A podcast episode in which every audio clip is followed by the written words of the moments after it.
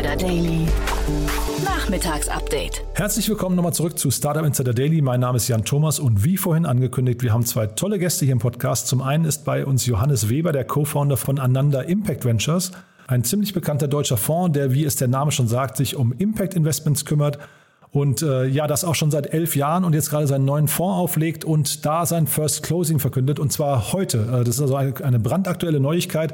Und äh, das Gespräch hat mir unglaublich viel Spaß gemacht, denn ihr werdet gleich merken, da geht es um richtig, richtig coole Themen. Es geht ja bei Impact-Themen immer um das Thema Weltverbesserung oder mindestens äh, Status Quo-Erhaltung. Und äh, ja, genauso war das auch mit Johannes. Und wir haben eben über sehr, sehr viele Themen links und rechts vom Wegesrand gesprochen. Also ihr werdet gleich hören, ein tolles Gespräch. Nicht minder toll war das Gespräch mit Felix Oswald, unserem zweiten Gast. Er ist der Founder und CEO von GoStudent und die aufmerksamen Hörerinnen und Hörer unter euch kennen ihn schon. GoStudent ist ja ein Unicorn seit der letzten Finanzierungsrunde und hat unglaublich an Fahrt aufgenommen. Und äh, in diesem Zusammenhang hat das Unternehmen jetzt eine Übernahme getätigt und um die geht es heute. Und wie immer kann man von Felix sehr, sehr viel lernen. Also ein ganz tolles Gespräch mit ihm. Ihr werdet gleich hören, das macht richtig viel Spaß und ist vor allem sehr, sehr lehrreich. Also einfach dranbleiben. Es geht sofort los. Beide Gespräche kommen sofort nach den Verbraucherhinweisen. Startup Insider Daily. Interview.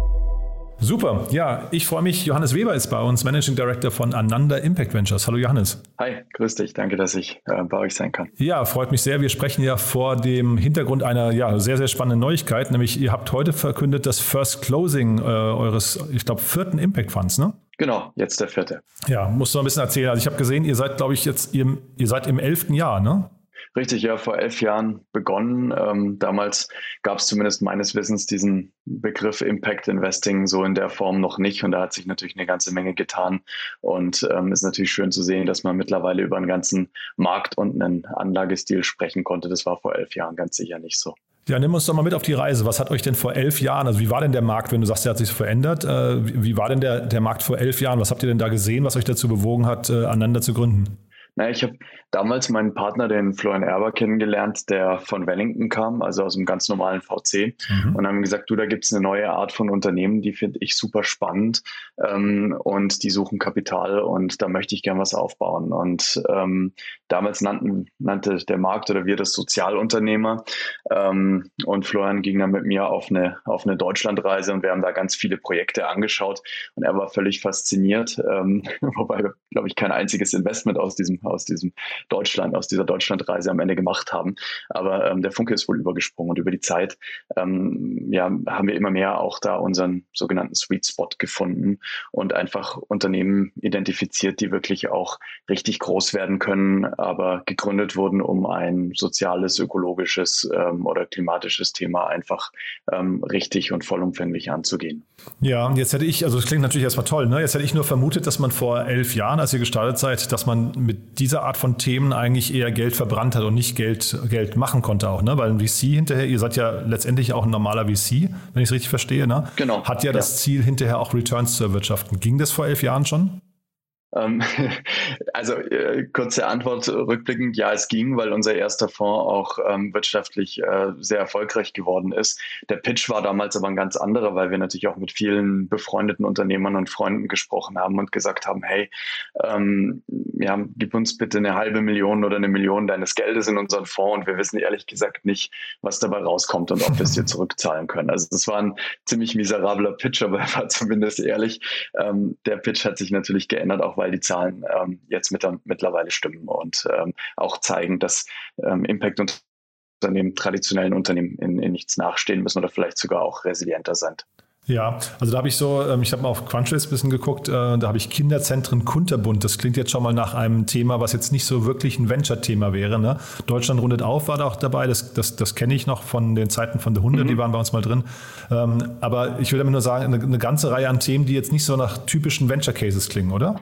Genau, also in V1 waren wir natürlich noch so ein bisschen am Rumexperimentieren. Da haben wir auch eine Firma mit aufgebaut, ähm, Auticon, wo Autisten als IT-Berater arbeiten, waren im, sag ich mal, Brick-and-Mortar-Bereich unterwegs mit Kinderzentren Kunterbund und haben aber auch Technologieunternehmen schon gemacht und wollten ein bisschen schauen, ähm, ja, wohin, wohin führt uns diese Reise.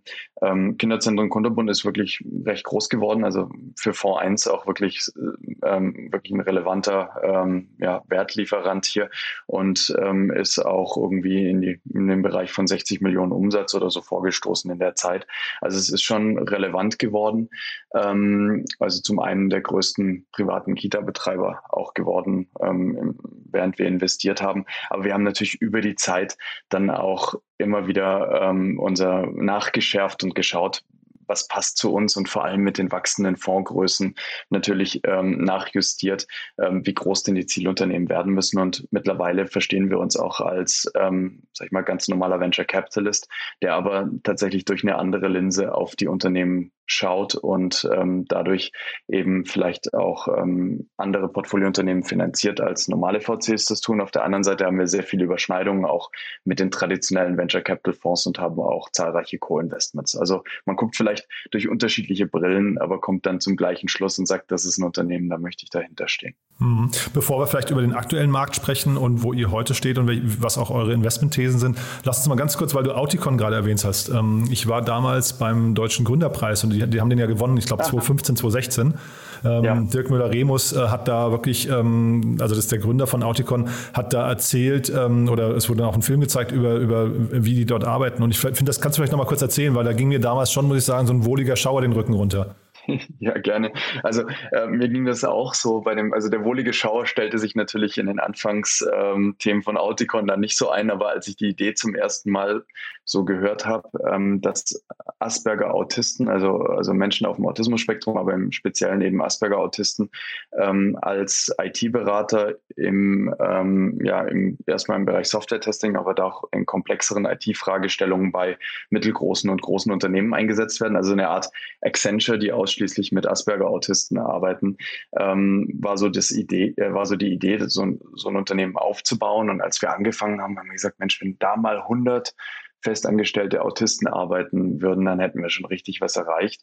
Und mittlerweile sind es ähm, 200. Das haben zahlreiche, vor allem Unternehmerfamilien mit uns investiert. Und was für mich besonders schön war, dass Richard Branson eben vor ein paar Jahren direkt investiert hat. Ich glaube, sein erstes ähm, Investment überhaupt direkt in Deutschland ähm, und der dann aber auch einen Artikel geschrieben hat im Independent und gesagt hat, drei Unternehmen, die mich am meisten beeindruckt haben, ähm, Virgin Money, Body Shop und Auticon. Und damit wusste ich, hui, jetzt ist Impact Investing echt im Mainstream angekommen. Und ähm, auch wenn ähm, Auticon, sage ich mal, jetzt nicht das klassische Tech-Unicorn-Unternehmen ist, ist es doch sehr erfolgreich geworden und gerade für V1 auch ähm, einer der starken Werttreiber. Ja, und Werttreiber, jetzt gehen wir mal vielleicht versus Werte. Hier reden wir bei Auticon ja über das Thema Inklusion. Ist das so eines der großen Themen für euch, die ihr verfolgt? Ja, also Inklusion auf, auf, auf allen Ebenen. Ähm, da geht es ja ähm, konkret um, sag ich mal, das Thema Menschen mit Autismus in, ich mal, zu integrieren in anderen Bereichen. Ähm, versuchen wir Menschen mit ähm, körperlichen Behinderungen eben zu integrieren. Und ähm, dann gibt es aber auch, äh, sage ich mal, Diversität und Inklusion nochmal deutlich, deutlich weiter gedacht ähm, über das Thema Gender. Also wir haben von Anfang an, ähm, sag ich mal, waren wir immer so ein Zuhause auch für, ähm, für, für, für weibliche Gründerteams, weibliche Gründerinnen oder ähm, Teams, die stark eben auf das Thema ähm, ähm, ja, weibliche Teammitglieder setzen. Wir haben, ähm, je nachdem, wann du mich fragst, aber immer so zwischen 30 bis 35 Prozent Unternehmen im Portfolio, die von ähm, Frauen gegründet oder co-geführt werden. Und ähm, wenn man sich so ein bisschen äh, die Studien anschaut, vom BCG gibt es, glaube ich, da eine ganz schöne, die zeigt, dass ähm, weibliche ähm, Gründer tatsächlich pro investierten Dollar ist es, glaube ich, doppelt so viel Wert, ähm, Unternehmenswert schaffen, dann ähm, wird man da doch relativ hellhörig. Und wenn man dann in die klassischen VC-Portfolios, auf Private Equity-Portfolios schaut, dann ist da, glaube ich, noch eine ganze Menge Aufholbedarf. Und dann geht es natürlich über das Thema ähm, Gender bei uns auch äh, in die Bereiche, sage ich mal, nicht so offensichtlicher ähm, Diversität. Also zum Beispiel das Thema, aus welchem ökonomischen Umfeld kommt ein Gründer oder auch ein Teammitglied bei uns.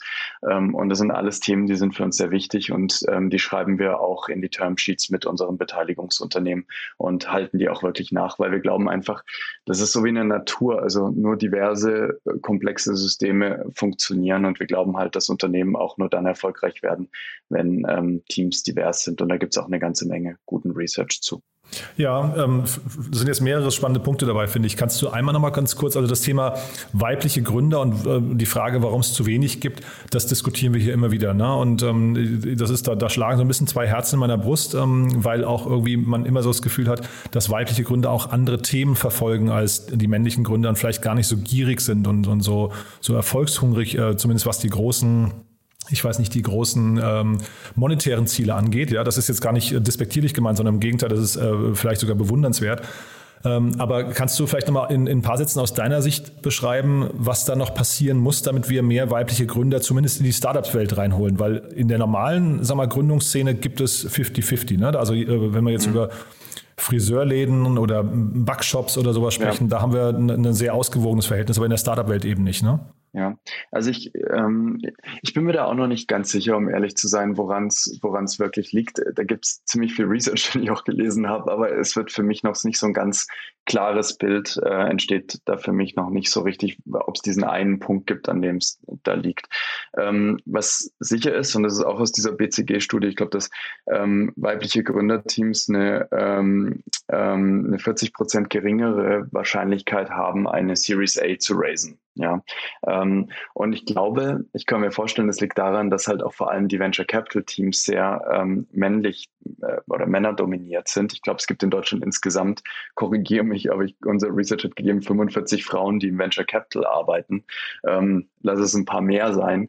Aber ähm, es ist natürlich auch so, ähm, ja, mit durch die Brille, durch die du guckst, ähm, dort investierst du auch und dort wachsen die Dinge. Und äh, ich glaube, wir müssen einfach bei den, bei den Venture Capitalists erstmal anfangen und da wirklich diverse Teams aufbauen. Ähm, ja, und und wenn ich da mal ganz kurz reingehe, ne? weil das, ja. ähm, also äh, ich, ich, ich kenne diese Argumente auch und wahrscheinlich mhm. sind sie auch total richtig. Nur zeitgleich mhm. müsste man ja auch wirklich Gleiches mit Gleichem vergleichen. Ne? Und ähm, möglicherweise sind eben hinterher die Themen, die dort verfolgt werden. Also ich nehme ich mal im Fintech-Bereich mhm. oder äh, im, im Quick-Delivery-Bereich oder sowas. Also diese Themen Themen, die gerade viel Geld bekommen, da gibt es halt eben auch keine weiblichen Gründer, die es versuchen, meines Wissens nach, weißt du? Ja, das verstehe ich. Ich glaube, dass, also das sind ja auch Themen, die ähm, irgendwo immer mal wieder kommen und gehen. Wir sehen im Foodtech-Bereich ähm, zum Beispiel eine ganze Menge weibliche ähm, Gründer. Ähm, es gibt in dem Bereich ähm, Fashion, Fashion Tech ähm, viele weibliche Gründer, die wirklich spannende Themen machen im Bereich Bildung. Und trotzdem nicht finanziert werden, ist das so? Ja, also mittlerweile tun die sich schon leichter Kapital zu bekommen als ja, ne? vor fünf Jahren noch. Also ja. ich würde sagen, mittlerweile sind auch viele traditionelle VCs wirklich, ähm, da sind die Augen, glaube ich, schon geöffnet worden, auch der, durch deren Investoren, dass da ein größerer Druck ist, ähm, Kapital bereitzustellen. Aber was halt dann passiert ist, dass ähm, dass halt die weibliche Gründerin oft ähm, zwei männlichen Partnern und zwei männlichen Principals gegenüber sitzt und sich da behaupten muss. Und das mhm. ist natürlich auch noch nicht ähm, die Ebene, auf der man dort ähm, vielleicht ähm, am besten vorankommt. Ja. Und ähm, ich sage nicht, dass äh, Frauen kein Kapital bekommen können in Deutschland, die eine herausragende Idee haben, aber ich glaube, es könnte ein bisschen sag ich mal, smoother sein, der ganze, der ganze Prozess mit mehr ähm, Weiblichkeit im Gesamtprozess. Zumindest ist das das, was wir von unseren Gründerinnen immer wieder zurückgespielt kriegen. Wir haben zum Beispiel eine Co-Gründerin, die in einem ähm, Robotikunternehmen ähm, ein Startup aufgebaut hat ähm, und ähm, auch da eine wahnsinnig tolle Arbeit macht.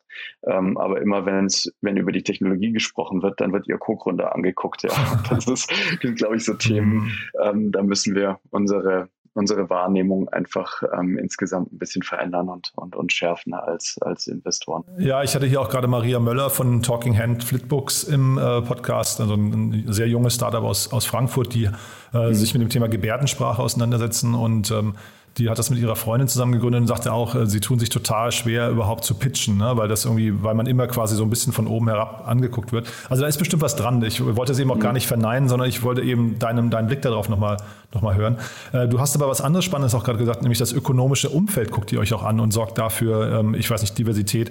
Kannst du das nochmal beschreiben? Weil das habe ich relativ mhm. selten bis dato gehört.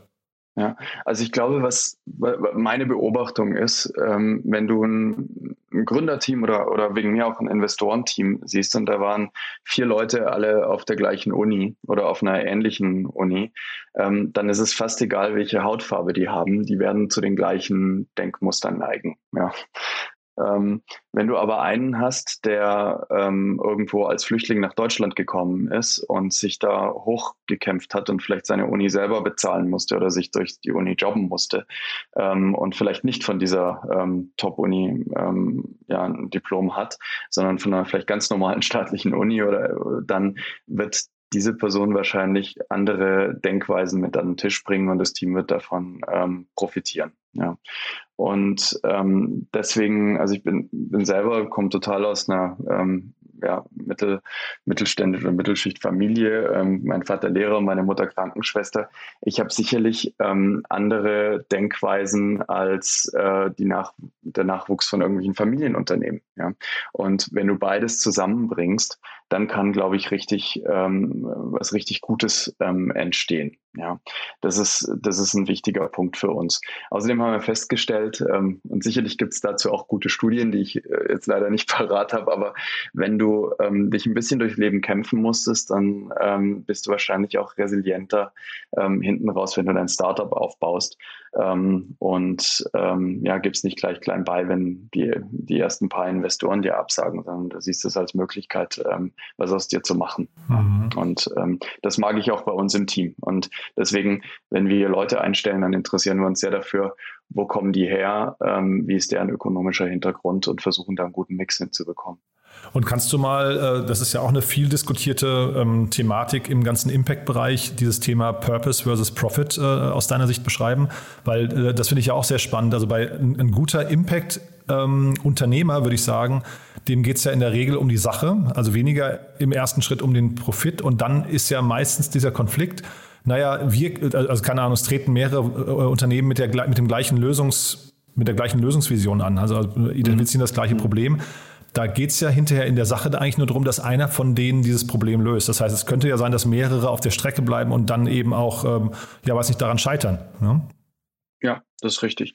Also, hm, also ich glaube, dass ähm, es diesen Trade-off zwischen Impact und, und ähm, finanzieller, finanziellem Erfolg, ich glaube, da geht ja seine Frage so ein bisschen hin, nicht unbedingt geben muss. Ähm, die Frage beantworte ich auch schon, solange ich in diesem Umfeld bin. Ähm, und die ist in vielen Bereichen gerechtfertigt, wenn du jetzt sagst, okay, ähm, ich baue ein, ein Flüchtlings- oder ich, ich baue einen Zufluchtsort auf, das ist ein Haus, das ist in München und das ist für Frauen, die irgendwie Gewalt in der Familie erlebt haben. Da können die hin. Und das versuche ich jetzt irgendwie unternehmerisch zu tun. Ja, dann wird es, glaube ich, echt schwierig, daraus ähm, ein selbsttragendes Geschäft aufzubauen und das auch noch irgendwie zu skalieren. Oder ich baue ein Restaurant auf und da arbeiten vor allem Menschen mit einer Behinderung. Auch das ist, glaube ich, echt schwer zu skalieren. Ähm, es gibt, und da gibt es auch irgendwo einen Trade-off und vielleicht sind dann auch ähm, VCs da, oder ziemlich sicher VCs da nicht die richtigen Investoren.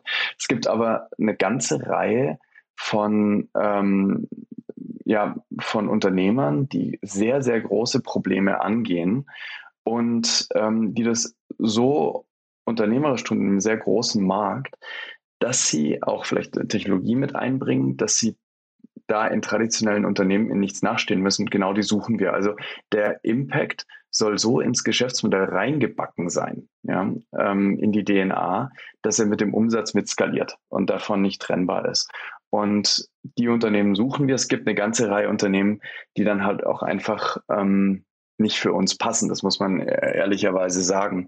Aber die ähm, die wir da identifizieren, die haben zumindest theoretisch die Möglichkeit, wirklich, wirklich groß zu werden. Also auch eine Art Unicorn. Und das ist jetzt mit unserem neuen Fonds ähm, auch, ähm, ja, auch machbar, weil wir jetzt eine, auch eine relativ große Kapit relativ viel Kapital bereitstellen können und im Umkehrschluss die Unternehmen natürlich auch ähm, entsprechenden Wert erreichen müssen. Mhm. Da lass uns noch mal einmal kurz über den neuen Fonds sprechen. Ähm, also First Closing gerade. Erstmal nochmal Glückwunsch dazu. Ähm, da habt ihr auch das Dankeschön. Zielinvestitionsvolumen angehoben. Das heißt, ihr habt gerade richtig Rückenwind. Was sind denn so die thematischen, weiß nicht, Schwerpunkte, die ihr jetzt setzt? Und was wäre denn, wenn man so einen Fonds, jetzt kannst du vielleicht auch nochmal rückblickend äh, beantworten, woran misst man denn hinterher, ähm, also einen monetären Erfolg kann man sehr leicht messen, aber woran misst man denn hinterher Impact?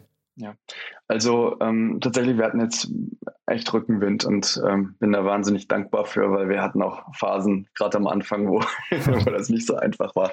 Ähm, und ähm, jetzt ist eben, sag ich mal, thematisch, wir sind ein generalistischer Fonds. Ja? Das heißt, wir haben natürlich Schwerpunktthemen im Gesundheitsbereich, im Bildungsbereich, im, im Bereich Sustainability und dann eben das, worüber wir gerade schon ein bisschen sprachen, Diversität und, und, und Inklusion. Ähm, wir können aber auch außerhalb dieser Bereiche investieren und ähm, wenn wir was finden, was wir einfach richtig, richtig super finden, dann gehen bei uns auch alle Alarmglocken an und dann können wir relativ viele Ressourcen freimachen ähm, im Team, dass die sich nur darum kümmern, dass dieses Investment ähm, jetzt, jetzt gemacht wird. Und ich glaube, so opportunistisch muss man einfach im, im Venture Capital ähm, auch sein. Ähm, wenn man jetzt nachher sein Portfolio aufgebaut hat, dann messen wir natürlich den Erfolg so wie jeder andere Venture Capitalist in den, in den üblichen Kennzahlen ähm, und äh, müssen auch äh, mit jedem Investment, was wir machen, äh, das so anlegen, dass es sich zumindest verdrei- bis fünffachen kann. Ähm, sonst funktioniert die Mathematik nicht. Ähm, der Impact ist aber ähm, bei uns genauso wichtig. Ähm, und ich glaube, da unterscheiden wir uns auch so ein bisschen von den traditionellen VCs. Wir haben einfach eine andere Art von Investoren hinter uns und können da auch ein bisschen anders agieren. Ganz wichtig, unser Carry, also unsere Performance Fee vom Fonds, hängt nicht nur an der Erzielung von finanziellen Zielen, sondern auch an der Erzielung von Impact-Zielen. Und ähm, die müssen wir ähm, jetzt nicht nur so ganz schwammig, ähm, haben wir es erreicht oder nicht, sondern wirklich ähm, ähm, mit, äh, mit harter Mathematik messen und, und äh, reporten. Und nur dann ähm, können wir auch von Erfolg sprechen. Das heißt, wenn unser Fonds sich verzehnfacht, aber unser Impact-Ziel wurde nicht erreicht, dann gibt es auch keinen Carry fürs Team. Okay, na, das, das, das klingt erstmal souverän, finde ich, ja, und, und konsequent. Du dann äh, vielleicht abschließende Frage, wer darf sich denn bei euch melden? Ja, also erstmal ähm, darf sich jeder melden, der ähm, wirklich, äh, wir nennen es mal eine, eine Game-Changing Company of Tomorrow aufbauen will, ja, ähm, die ähm, ein, eines der großen Impact-Themen versucht ähm, ähm, zu, zu lösen. Ja. Und ähm, der natürlich Kapital sucht. Idealerweise sind die Sachen schon ein bisschen fortgeschrittener, ähm, also nicht erst so im Ideen- oder PowerPoint-Stadium. Da gucken wir auch drauf, aber dann muss das Gründerteam schon ähm, sehr besonders sein oder vielleicht auch schon mal gemeinsam ähm, erfolgreich äh, gewesen sein. Und ansonsten ähm, lernen wir auch gern Gründerteams schon sehr früh kennen. Also wir haben echt gute Erfahrungen damit, dass wir ein Team drei, vier, fünf Jahre begleitet haben, bevor wir investiert haben, aber in dem Zeitraum vielleicht auch schon geholfen haben, erste Business Angels zu finden. Also ähm, bitte meldet euch dann so früh, so früh wie irgendwie möglich und ähm, dann gehen wir gerne gemeinsam mit euch da auf die Reise. Ähm, was wir auch gesehen haben, ist, dass wir im Konsortium äh, mit klassischen VCs vielleicht ähm, ganz gut reinpassen, weil wir nochmal eine andere Denkweise ähm, mit an den Tisch bringen und vielleicht dadurch die Board-Meetings auch ähm, in einer positiven Art und Weise unterstützen können. Gibt es denn eigentlich gerade, ähm, ich weiß nicht, auch Konkurrenz um die, äh, also unter, unter, äh, innerhalb der VC-Szene um die besten Impact-Startups? Weil, also es gibt ja jetzt zahlreiche, ne? Es gibt Better Ventures, es gibt äh, Revent, ähm, es gibt Planet A, dann Tim Schumacher mit seinem äh, World Fund, der jetzt kommt. Das sind ja alles quasi wahrscheinlich irgendwo ähnlich gelagerte Bereiche. Ähm, und äh, also das ist ja auch toll, dass es das gibt, aber heißt das mhm. hinterher, es gibt vielleicht auch sogar zu wenig Impact-Startups, die ähm, dann was nicht zur Verfügung stehen? Also wir haben viele von denen, die du genannt hast, jetzt wirklich im Aufbau unterstützt, kennen die persönlich. Also unser Ziel ist es, dass es mehr ähm, solcher Fonds gibt. Und da sehe ich im Moment noch überhaupt keine Konkurrenz. Es gibt viel mehr Startups als, als Kapital in diesem Bereich. Aber ähm, wo ich schon merke, dass wir ähm, uns auch selber anstrengen müssen und, und differenzieren müssen, ist der klassische VC-Bereich, weil die ähm, klassischen VCs natürlich schon auch ähm, äh, gerne Impact-Deals machen, was ja super ist und sich auch mit uns beschäftigen und auch uns fragen, hey, wie macht ihr die Impact-Messung? Und wir sind da ziemlich ähm, Open Source, weil was Schöneres kann ich mir nicht vorstellen, dass irgendwo ähm, der Markt in diese Richtung geht und, und, und zusammenwächst. Und insofern ähm, merken wir das schon. Ähm, wir glauben aber, dass wir schon auch noch ein paar andere, ähm, äh, sag ich mal, Themen mit an den Tisch bringen können, die ein traditioneller VC im Moment so noch nicht auf der, auf der Platte hat. Und ähm, deswegen hoffen wir, dass wir auch weiterhin da der Investor of oder Co-Investor of Choice für, für, die, für die ganz erfolgsversprechenden Startups in dem Bereich sein können. Super. Na, dabei drücke ich die Daumen. Lass uns mal in Kontakt bleiben. Äh, klingt super spannend, was ihr macht, finde ich. Und ja, ich hoffe, es haben ein paar Leute zugehört, die ähm, sich euch auch näher angucken und sich dann bei euch melden. Ähm, erst nochmal Glückwunsch zum Closing. Ähm, das ist ja noch nicht durch. Sucht ihr da eigentlich noch Limited Partners oder? Ja, also wir haben jetzt das, das, ähm, die Zielgröße tatsächlich nochmal signifikant ähm, rausgeschoben. Wir werden jetzt noch eine Weile offen sein. Ähm, wir sind aber nicht irgendwie aktiv am, aktiv am Suchen, sondern ähm, es ist eher ein konzentriertes Abarbeiten. Hm. und das sage ich einfach ähm, voller Glück, weil das, wie gesagt, nicht immer so war. Und, ähm, und ich wünsche auch allen Startups in dem Bereich, dass sie irgendwann ähm, da nicht mehr so kämpfen müssen, wenn sie herausragende Ideen haben, sondern dass sie sich ihren Investor aussuchen können. Klasse, Johannes. Du dann vielen Dank und ja, hoffentlich bis zum nächsten Mal. Ja, Dankeschön für das Feuerwerk an Fragen. cool, alles Gute. Ne? Bis dann. Ciao, ciao. Okay, tschüss. Startup Insider Daily. Interview. Super, also ich freue mich sehr. Ein Wiederholungstäter bei uns im Podcast. Äh, Felix Oswald ist wieder hier, Founder und CEO von GoStudent. Hallo Felix. Hallo Jan, freue ja, mich. Ich freue mich auch sehr zum dritten Mal gerade bei uns. Äh, das heißt, äh, oder das ist ein äh, Zeugnis dessen, dass bei euch sehr viel passiert. Absolut und hoffentlich nicht das letzte Mal. ich bin sehr gespannt. Du. Ähm, vielleicht für die, die dich vorher noch nicht gehört haben, ihr seid ja echt, ihr habt ja einen richtig krassen Lauf. Vielleicht musst du mal so in einer und zwei Minuten noch mal kurz erzählen, wer ihr seid, was ihr macht und wie auch gerade die aktuelle Entwicklung ist. Ja, wir haben vor sechs Jahren die Firma Ghost Juden gegründet. Wir bauen damit die globale Schule Nummer eins auf bei der wir Kinder im Alter von 6 bis 19 mit Weltklasse Lehrkräften zusammenbringen wollen, im virtuellen Einzelunterricht und langfristig dabei unterstützen. Wir haben jetzt vor zwei Jahren mit dem Geschäftsmodell gestartet, sind mittlerweile in über 21 Ländern vertreten, haben knapp 10.000 Lehrer, die den Unterricht regelmäßig abhalten, über 300 Millionen Euro an externer Finanzierung eingesammelt und voll motiviert, äh, jetzt in den nächsten Monaten äh, Vollgas zu geben. Ja, du musst vielleicht noch mal kurz eure Investoren erwähnen, weil das ist ja wirklich auch so ein bisschen das Who is Who der Szene, ne? Ja, die letzte Runde ist angeführt worden von DSD. Äh, Softbank ist noch dabei gewesen, Tencent, Dragoneer, Co2, ähm, Left Lane, DN Capital, also Speed Invest, haben da mittlerweile echt eine sehr starke Truppe zusammen, die uns da begleitet. Wahnsinn. Und wie oft musst du dich kneifen, dass das wirklich gerade alles passiert? es fühlt sich auf jeden Fall surreal an, besonders wenn man die Länderexpansion anschaut und man dann sieht, okay, plötzlich in Brasilien, Kolumbien, Chile, Mexiko äh, sind äh, echt super motivierte Mitarbeiter, die diese Mission mit, mit begleiten wollen. Da, da, das, das, das macht schon echt viel Spaß. Mhm. Und man hört es am, am, am äh, sag mal, Dialekt ein bisschen raus. Ne? Ihr kommt aus Österreich und in Österreich passiert gerade auch generell viel. Ne? Mit Panda hatten wir neulich auch hier zu Gast. Wie ist denn die österreichische Szene gerade? Ja, ich glaube, jetzt geht's richtig ab. Also Bitpanda macht natürlich eine großartige Arbeit, aber es gibt auch noch viele andere Player, die echt am, die echt am stark eskalieren sind. Äh, Refurbed, Adverity, äh, Bikes, Meister. Also da tut sich extrem viel und das ist, das belebt natürlich die ganze Szene. Ja, super. Und jetzt geht's bei euch, äh, ihr habt jetzt quasi den nächsten Gang äh, eingeschaltet äh, oder eingelegt. Ähm, ist ja wahrscheinlich auch normal. Jetzt habt ihr die, die, die Kriegskasse, wenn man so möchte, voll. Und jetzt beginnt bei euch so das, das spannende Thema, über das wir heute sprechen, sprechen möchten, nämlich dass der ja, ich sag mal, strategischen Akquisitionen, ne? Richtig, richtig. Man muss dazu sagen, der Bildungsmarkt an und für sich ist ein extrem fragmentierter Markt.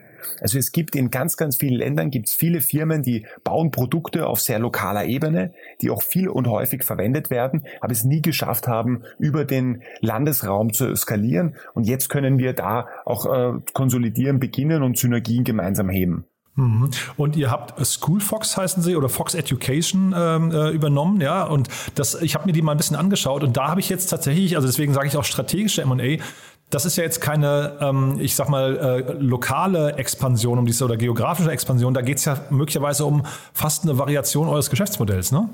Ja, man muss dazu sagen, wir wollen natürlich unser Geschäftsmodell besteht darin, dass wir Eltern von Kindern überzeugen, unsere Dienstleistungen in Anspruch zu nehmen. Mhm. Das heißt, wir wollen natürlich langfristig mehr Touchpoints auch mit unserer Zielgruppe aufbauen können. Also wir wollen mehr Touchpoints mit den Eltern, mit Lehrkräften, mit Kindern aufbauen können. Und wenn man da äh, dieses Ökosystem anschaut, da ist zum Beispiel Schulkommunikation natürlich ein, ein ganz wertvoller Bestandteil. Schul Schulkommunikation wird von Schullehrern verwendet, wird von Eltern verwendet. Und wenn man jetzt hier gemeinsam Synergien hebt und einfach noch größeren Mehrwert an Eltern liefern kann, ist das für alle eine Win-Win-Situation. Ja, und ich habe mir, es gibt ein Teamfoto auf der Seite, ähm, also ich habe jetzt nirgendwo Zahlen gelesen, aber das würde ich sagen, sind so 25, 30 Leute, ne? Ist das so die Größenordnung? Ja, korrekt. Ja. Ähm, wie nähert man sich denn? Ich finde das jetzt mal sehr spannend. Also vielleicht kannst du mal das in so nochmal aufteilen in die Einzelschritte. Also vielleicht erstmal eure strategische Überlegung, hast du gerade schon ein bisschen erzählt. Ich verstehe, das ist auch so ein bisschen dann als Marketingkanal zu verstehen. Ja, also man versucht sich tiefer reinzufräsen in die, weiß nicht, in den Alltag der, der ähm, Lernenden. ja. ja. Es ist genau, es ist einerseits Marketing, andererseits natürlich auch Produkt weil man möchte sich einfach ein, ein der, der Vormittagsmarkt im Bildungssegment, alles was die Schuldigitalisierung betrifft und der Nachmittagsmarkt, alles was Nachhilfeunterricht, Prüfungsvorbereitung, ähm, Upskilling äh, betrifft, die waren in der Vergangenheit immer getrennt und das wollen wir jetzt stärker zusammenbringen und fusionieren. Ja, ich will jetzt, es wurden keine Bewertungen oder keine Kaufpreise kommuniziert, da möchte ich jetzt auch gar nicht bohren, aber vielleicht können wir gleich mal so, so zumindest mal die grundsätzliche Mechanik nochmal kurz besprechen. Aber vielleicht erstmal der erste Schritt. Wenn man jetzt so ein Target identifiziert, passiert das bei euch intern oder geht man da schon zu einem M&A-Berater und sagt, such uns mal Targets, die quasi dieser, diesem Profil entsprechen? Wir machen beides. Wir arbeiten einerseits mit einem externen Partner zusammen, andererseits ähm, äh, sprechen wir auch intern Firmen an. Und dann habt ihr wahrscheinlich jetzt, ich sag mal, mehrere Targets ähm, ausgesucht und dann beginnen die Gespräche. Und wie laufen solche Gespräche ab? Weil ich kann mir ja vorstellen, dass das Unternehmen, also jetzt hier die Betreiber von Schoolfox, nicht äh, irgendwo ein Schild hinge hingehängt haben und gesagt haben, wir stehen zur Akquisition bereit, ne? Nein, das äh, ist richtig. Das ist auch dann, glaube ich, die Kunst im M&A-Geschäft, ist, dass man nicht nur die richtigen Targets identifiziert, sondern dass man die richtigen Targets dann auch überzeugt, überhaupt darüber nachzudenken, macht hier ein Zusammenschluss Sinn. Mhm. Und dafür, das läuft in der Regel so ab, man, man macht hier eine Erstansprache, ähm, erklärt dann, was man eigentlich vorhat, was man sich unter so einem Ökosystem vorstellt, wie man gemeinsam einfach noch einmal mehr Mehrwert stiften kann.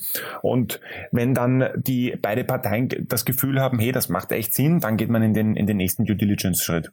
Und wie holt man jetzt so ein Team mit 25 Leuten da oder 30 Leuten gedanklich ab? Also ähm, ich kann mir ja vorstellen, die, die haben ja bis zum Zeitpunkt, als ihr gesprochen habt oder das beschlossen habt, haben die ja ihre eigene Mission, ihre eigene DNA und Vision verfolgt. Und jetzt kommt ihr plötzlich und sagt, pass mal auf, ähm, vielleicht nicht eine 180 Grad Wendung, aber so, sagen wir so 60 Grad Wendung. Ne? Jetzt, wir, sind jetzt plötzlich, wir haben jetzt eine neue, eine neue Mission und ihr seid jetzt Teil von was Größerem. Ja, und es passt ja auch gut zusammen. Wir haben die Mission, wir wollen die Nummer eins globale Schule werden. Schoolworks hat die Mission, sie wollen das Nummer eins Operating Schulsystem werden. Und äh, das ist das ist natürlich etwas, das äh, schließt einander nicht aus. Es ist nicht eine Frage entweder oder, sondern es ist eine Frage, hey, wie können wir Schoolworks dabei unterstützen, deren Mission noch schneller zu erfüllen und noch mehr Mehrwert zu stiften und gleichzeitig äh, natürlich auch als Katalysator für uns zu dienen. Ja, und jetzt, äh, wie gesagt, Bewertungen und, und Kaufpreis habt ihr nicht kommuniziert, aber ich kann mir mal vorstellen, also vielleicht kannst du mal grundsätzlich diese Mechanismen beschreiben. Ich kann mir vorstellen, beim ersten Gespräch sitzen da zwei Parteien, die haben erstmal keine genaue gleich äh, oder deckungsgleiche Idee davon, was, die, was das Unternehmen wert ist, oder? ja, das ist auch ein bisschen die Schwierigkeit, wenn es um M&A geht. Besonders, es ist nicht, äh, besonders im digitalen Bereich nicht mehr so statisch, wie man früher gesagt hat, okay, alles, was über 5x Multiple vom EBITDA ist, das ist viel zu teuer. Mhm. Ja, da haben sich die Dynamik natürlich geändert. Es sind die Preise im Markt sind nach oben gegangen, die Targets werden teurer und natürlich auch, und da muss man sich halt selbst als Käufer auch die Frage stellen, wie hoch bewertet man intern so ein Synergiepotenzial? Mhm. Ja, und äh, auf Basis dieser Berechnung, wie hoch ich dieses Synergiepotenzial sehe, auf Basis dessen, was ich vielleicht noch im Markt benchmarken kann bei ähnlichen Transaktionen, da versucht man dann eine, eine, eine gute Deal-Konstellation zu finden. Ich habe bei Schoolfox jetzt zumindest bei Crunchbase keine externen Investoren gefunden. Das heißt, ähm, äh, hatten die schon eine interne Bewertung, mit der sie auf euch zugegangen sind? Also hatten die eine relativ realistische Vorstellung? Ja, also Großteil des Unternehmens ist tatsächlich auch von den Gründern selbst, von äh, Stefan, David und Julian äh, gewesen und dann war ein kleinerer Teil der Firma, der war schon von externen Investoren besetzt und ah, ja. da gab es auch eine, eine Bewertung.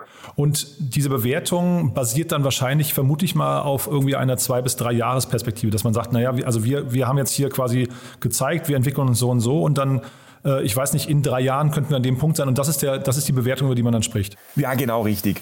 Und intern für sich selbst, ich meine, man kann so als, als Daumen mal Pi-Regel jetzt äh, sich überlegen, okay, wenn man äh, so eine Firma akquiriert, dann möchte man natürlich auch in den nächsten, sage ich mal, zwei Jahren, vielleicht maximal drei Jahren, möchte man auch zeigen können, was für ein Synergiepotenzial man hier gemeinsam hebeln kann, um auch eine Bewertung dann zu rechtfertigen. Mhm. Und für euch jetzt, also ähm, du hast gesagt, ihr habt eine Liste mit äh, potenziellen Targets, aber jedes Unternehmen, das weiß weißt du ja selbst, ist ja irgendwie auch einzigartig. Das heißt, man hat dann quasi für sich auch im Kopf so eine von-bis-Range, wo man sagt, naja, hier ist ein Schmerzpreis, den möchte ich nicht äh, übertreten, aber eigentlich das Unternehmen wäre so wertvoll, da, sind, da ist man auf jeden Fall flexibel, ja? Absolut, genau. Wir sind da ganz flexibel. Es geht für uns einfach darum, wir wollen die besten Firmen identifizieren in, in ihrer Domäne und wollen einfach da gemeinsam dann dieses Ökosystem aufbauen, um, um im Bildungsbereich einfach wirklich einfach einen Mehrwert stiften zu können, der so in dieser Art und Weise einfach noch nie stattgefunden hat in der Vergangenheit. Ja, und ich finde es spannend, dass du gesagt hast gerade, dass ähm, das auch umgekehrt passt. Also dass Schoolfox möchte, wenn du richtig, gerade richtig gehört, die möchten das Operating System für die für die Schulen werden. Ja, das heißt, äh, die bleiben dann auch aus eurer Sicht standalone unter dieser Marke oder wird das trotzdem eine Markenintegration?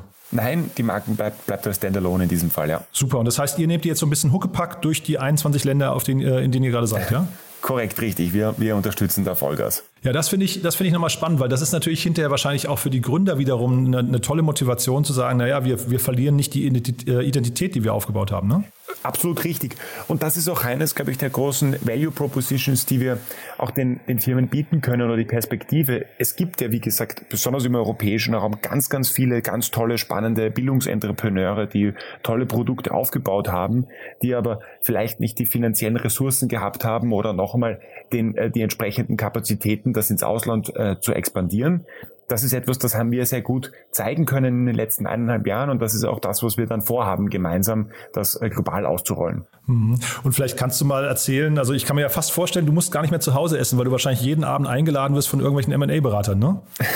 ja, wobei ich dazu sagen muss, wir arbeiten jetzt mit einem äh, aus Deutschland zusammen und sind mit denen wirklich sehr, sehr happy und äh, das, das passt sehr gut. Ja, ne, ich dachte mir nur, die stehen wahrscheinlich, wenn sie diese ganzen äh, Investoren, die wir gerade, DST und Softbank und Couture und so weiter, wenn sie die Namen lesen in der Presse, dann ist doch wahrscheinlich der Griff zum Telefon sehr, sehr schnell, ne? Das also da, da bist du wahrscheinlich sehr begehrt, ne? Nein, absolut. Natürlich ist da, ist da großes Interesse da. Aber ähm, ja, wir, wir wollen mit den Besten zusammenarbeiten und ähm, sind, sind, da, sind da soweit sehr zufrieden.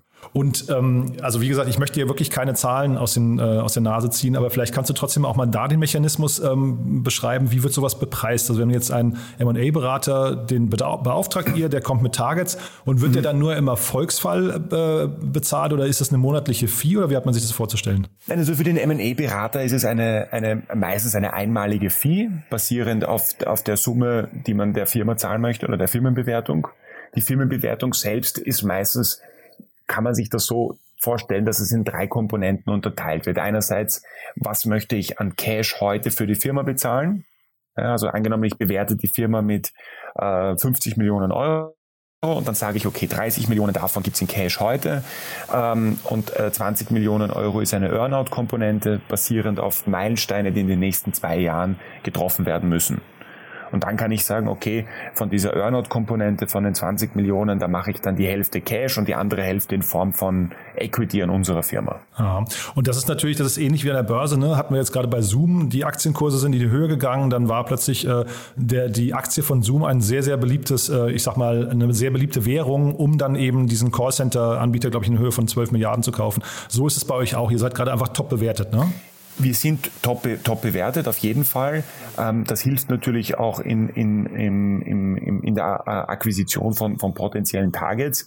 Aber insgesamt äh, ist jeder Deal, wie du schon gesagt hast, muss man einzeln betrachten und dann auch individuell schauen, welche Konstellation passt gut. Ja, und jetzt sieht man, ihr seid sehr kreativ. Ähm, wenn jetzt, äh, also bei der Auswahl eurer Targets, ich finde das hier eine sehr, sehr spannende Akquisition, die ihr getätigt habt, weil sie nicht, nicht so ist wie die meisten anderen, wo man halt sagt, man geht aber nur in ein anderes Land und übernimmt den Marktführer dort oder so, sondern ihr habt hier quasi euer, eure, ähm, weiß nicht, den, die, die Touchpoints, hast du ja gerade gesagt, äh, erweitert. Ja. Äh, wenn jetzt jemand Ideen hat von den Hörerinnen und Hörern von Unternehmen, die auch zu euch passen, wie ist denn da der Prozess? Du meinst, dass jemand auf euch zukommt und sagt, hier, ich, ich kenne dann Unternehmen, die würden vielleicht nochmal einen guten Baustein in eurem Farbkasten, äh, äh, was eine neue Farbe reinbringen.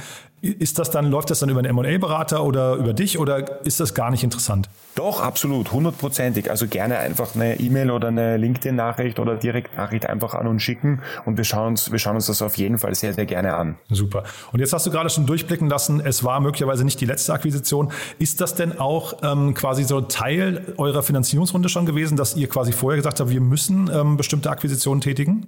Nein, ganz und gar nicht, weil wir organisch weiterhin extrem stark wachsen und auch in der, innerhalb der Finanzierungsrunde wurde ganz klar einfach das organische äh, Wachstum und der Ausblick auch, auch, auch bewertet. Aber ähm, das hat sich auch jetzt in den letzten Wochen und Monaten einfach entwickelt. Wir haben festgestellt, wir wollen dieses Öko System aufbauen, um uns einfach noch breiter zu diversifizieren, um die Touchpoints äh, stärker aufzubauen, um einen stärkeren USB auch als Company äh, zu generieren. Und äh, damit gehen wir jetzt auch in eine neue Phase rein und da werden wir auf jeden Fall sehr schnell und auch aggressiv hineingehen. Super. Du dann vielleicht als letzte Frage noch. Ende des Jahres steht ja schon kurz bevor. Ne? Was ist so, was, was passiert noch dieses Jahr bei euch? Was würdest du sagen? Also es wird vielleicht auf der Akquisitionsseite noch das eine oder andere, äh, eine oder andere Neuigkeit geben. Da, da, da werde ich dich natürlich dann sofort informieren, Jan. Super. Aber ähm, die geografische Expansion geht auch voran. Also tut sich, tut sich, tut sich einiges. Und ihr sucht wahrscheinlich immer noch Mitarbeiter, ne?